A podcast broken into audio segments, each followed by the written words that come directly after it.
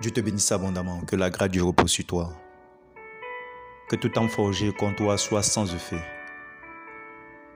Que toute langue s'élève en jugement contre toi soit condamnée. Que tous les projets du diable dressés contre toi pour t'empêcher d'entrer dans ta victoire soient écrasés. Que Dieu te bénisse d'une façon exceptionnelle, surtout en cette nouvelle année. Et comme nous l'avons vu déjà antérieurement, nous avons compris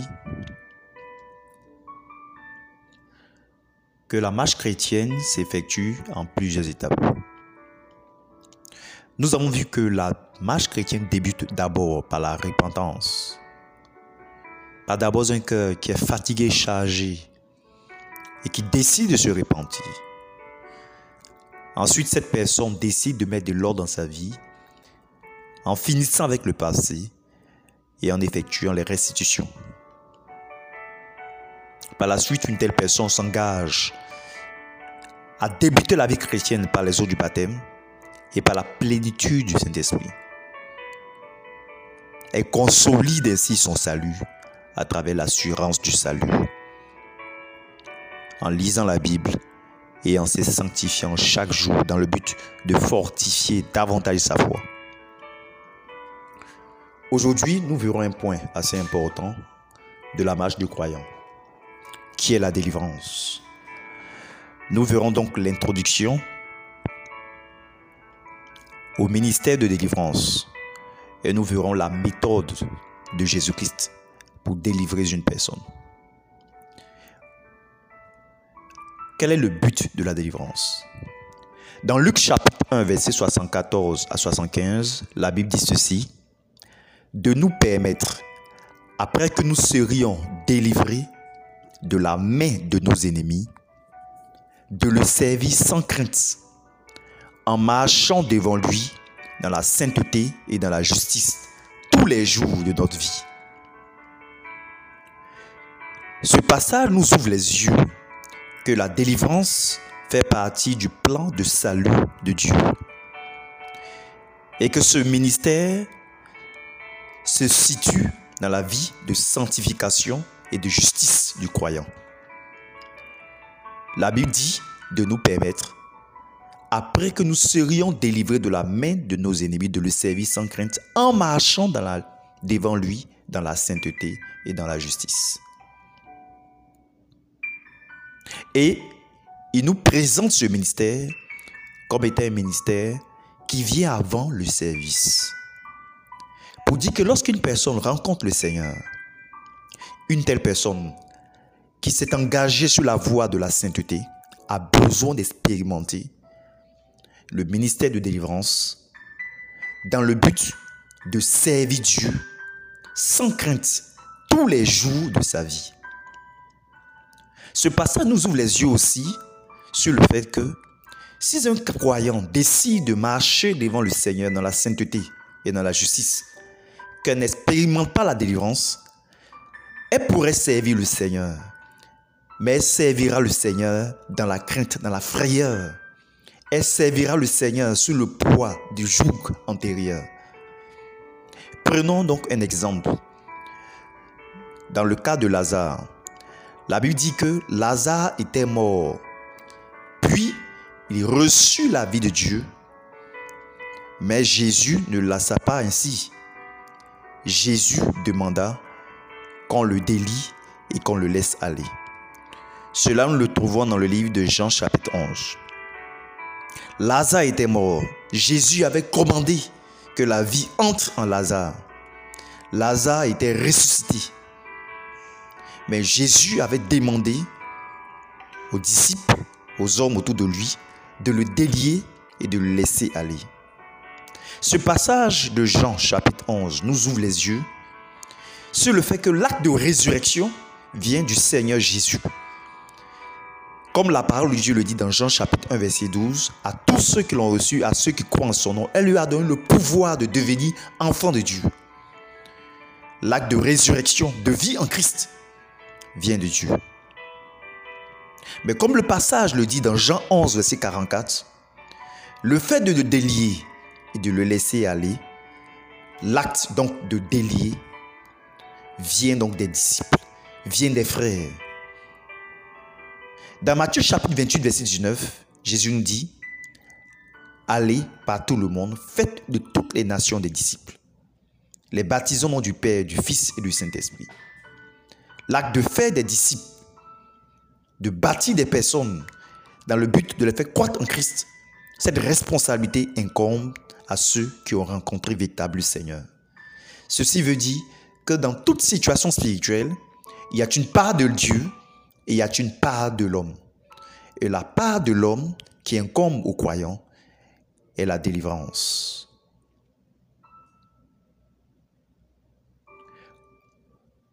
Pourquoi sommes-nous délivrés?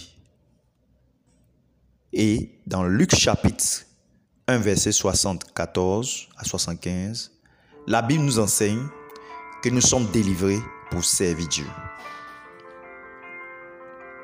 Ce point est point fondamental, important. Beaucoup de personnes, lorsqu'ils recherchent la délivrance, ils la recherchent pour dormir.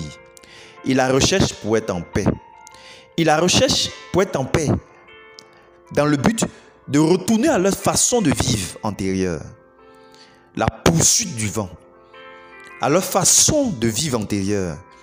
Peut-être même péché qu'ils avaient abandonné à cause des souffrances qui s'imposaient sur leur vie à cause de l'ennemi ou encore à cause d'une maladie. Mais la Bible nous enseigne que le but prioritaire que la personne qui recherche la délivrance doit mettre devant lui, c'est de servir Dieu. Pourquoi servir Dieu? Parce que d'abord, c'est un acte de loyauté. Avant, tu étais sous le joug de Satan. Alors, pourquoi refuser d'être sous le joug du Seigneur? Auparavant, le croyant était sous le joug de la vie de l'ancien Adam. Cette fois-ci, le Seigneur lui demande de venir sur son joug qui est doux, qui est léger. Dans Matthieu chapitre 11, verset 29, il dit ceci. Prenez mon joug sur vous et recevez mes instructions. Plutôt, il dit, venez à moi, vous tous qui êtes fatigués, chargés. Je vous donnerai le repos. Ce passage nous explique que en Christ, le véritable repos, c'est de prendre le joug du Seigneur. Son joug est doux, son fardeau léger.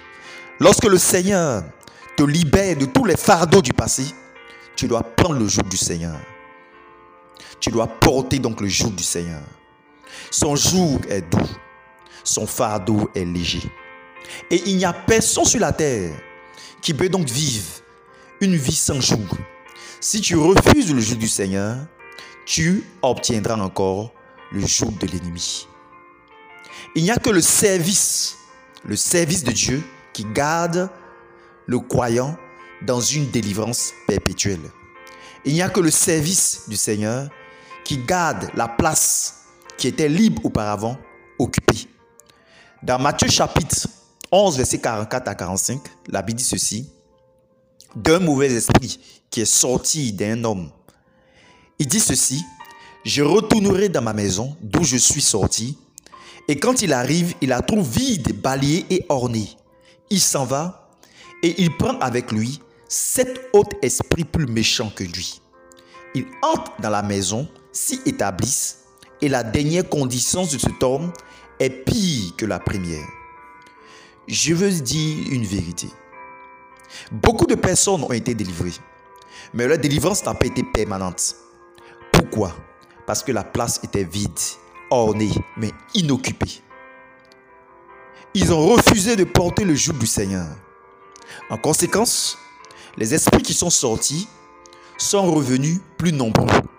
Et la condition d'une telle personne s'est empirée. C'était une maladie qui, était, avait disparu lors de grands programmes d'évangélisation ou de grands programmes de délivrance sont revenus. Pourquoi? Parce que cette personne, ayant obtenu la guérison, n'a pas occupé cette place vide par la présence du Seigneur à travers le service du Seigneur. Si donc tu recherches la délivrance, recherche aussi le jour du Seigneur.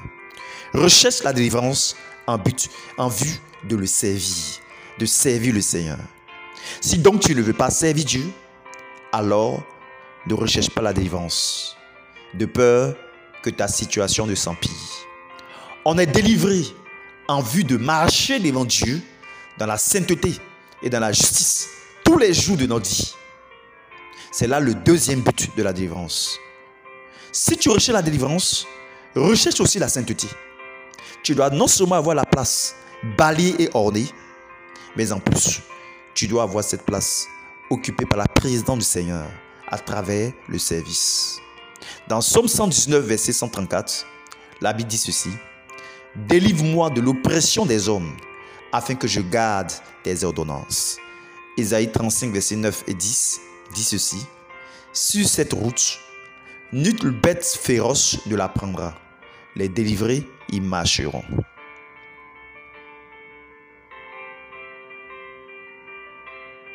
Pour résumer, tu es délivré pour servir Dieu. Tu es délivré pour marcher devant Dieu dans la sainteté et dans la justice tous les jours de ta vie. Au nom des principes maintenant de la délivrance, Luc chapitre 4, verset 18 à 19 présente les étapes d'une délivrance profonde et efficace.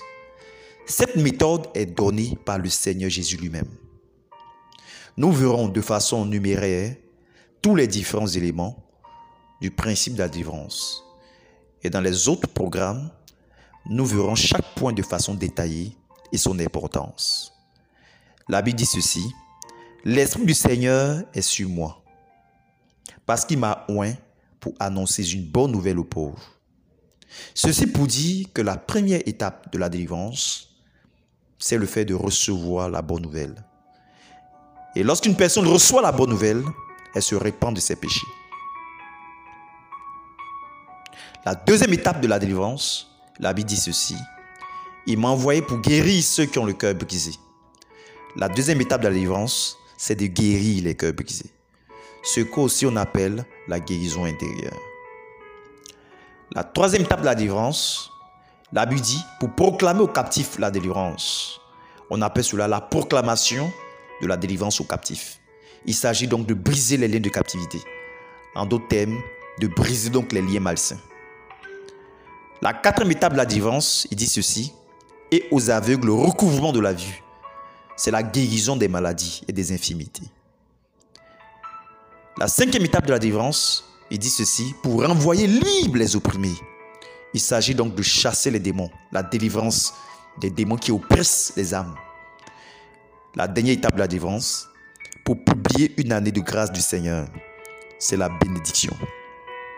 Pour résumer, toute délivrance débute par la repentance. Vous savez, certaines personnes, lorsqu'elles se sont repenties de leur péché, automatiquement, elles ont été délivrées. Prenons un exemple. Une personne qui prenait, qui avait des copines ou qui vit dans l'immoralité, qui arrête cette vie. Arrêter cette vie signifie de l'argent économisé. Pour un homme qui vit dans l'adultère, c'est de l'argent qui revient à sa famille pour répondre à des besoins. C'est une souffrance maritale qui disparaît. C'est déjà un premier niveau de délivrance. Pour envoyer libre les opprimés, vous savez, avant même cette étape de la délivrance, plusieurs éléments sont donc importants, comme par exemple la guérison intérieure. L'oppression vient des démons, mais les démons ont des socs sur lesquels il s'appuie pour travailler dans la vie des personnes. Un des socles importants, c'est les cœurs brisés. Un cœur qui est rempli de rancune, de haine. Un cœur qui est rempli de blessures par rapport à son passé ne peut être libre pour avancer. Un cœur qui est rempli par exemple de haine est exposé à la sorcellerie. Et les démons liés à la haine ne peuvent jamais être chassés. Un autre élément important, c'est la proclamation de la délivrance des captifs, qui est la troisième étape de la délivrance, et qui est un socle des démons. Vous savez, certains démons règnent dans la vie d'une personne, parce qu'une principauté s'est établie sur une personne. Les principautés ne vont pas comme les démons. Les principautés ont des droits. Et ces droits ont été signés par nos parents, soit par des adorations de fétiches, soit par des pactes qui ont été tissés avec un marabout ou un féticheur, etc. Si tu chasses un démon d'une telle vie, l'esprit ira et reviendra. Un autre ce sont des maladies. Des maladies liées au fait que des pactes ont été tissés. Il faut guérir la personne des maladies et il faut commander aux démons de partir. C'est pour cela que Jésus-Christ a demandé à ce que le ministère de délivrance suit ce principe. En agissant ainsi, nous sommes sûrs d'avoir ratissé tous les différents éléments en vue de pouvoir chasser aisément les démons et bénir une telle personne pour servir victorieusement le Seigneur. Que Dieu te bénisse abondamment.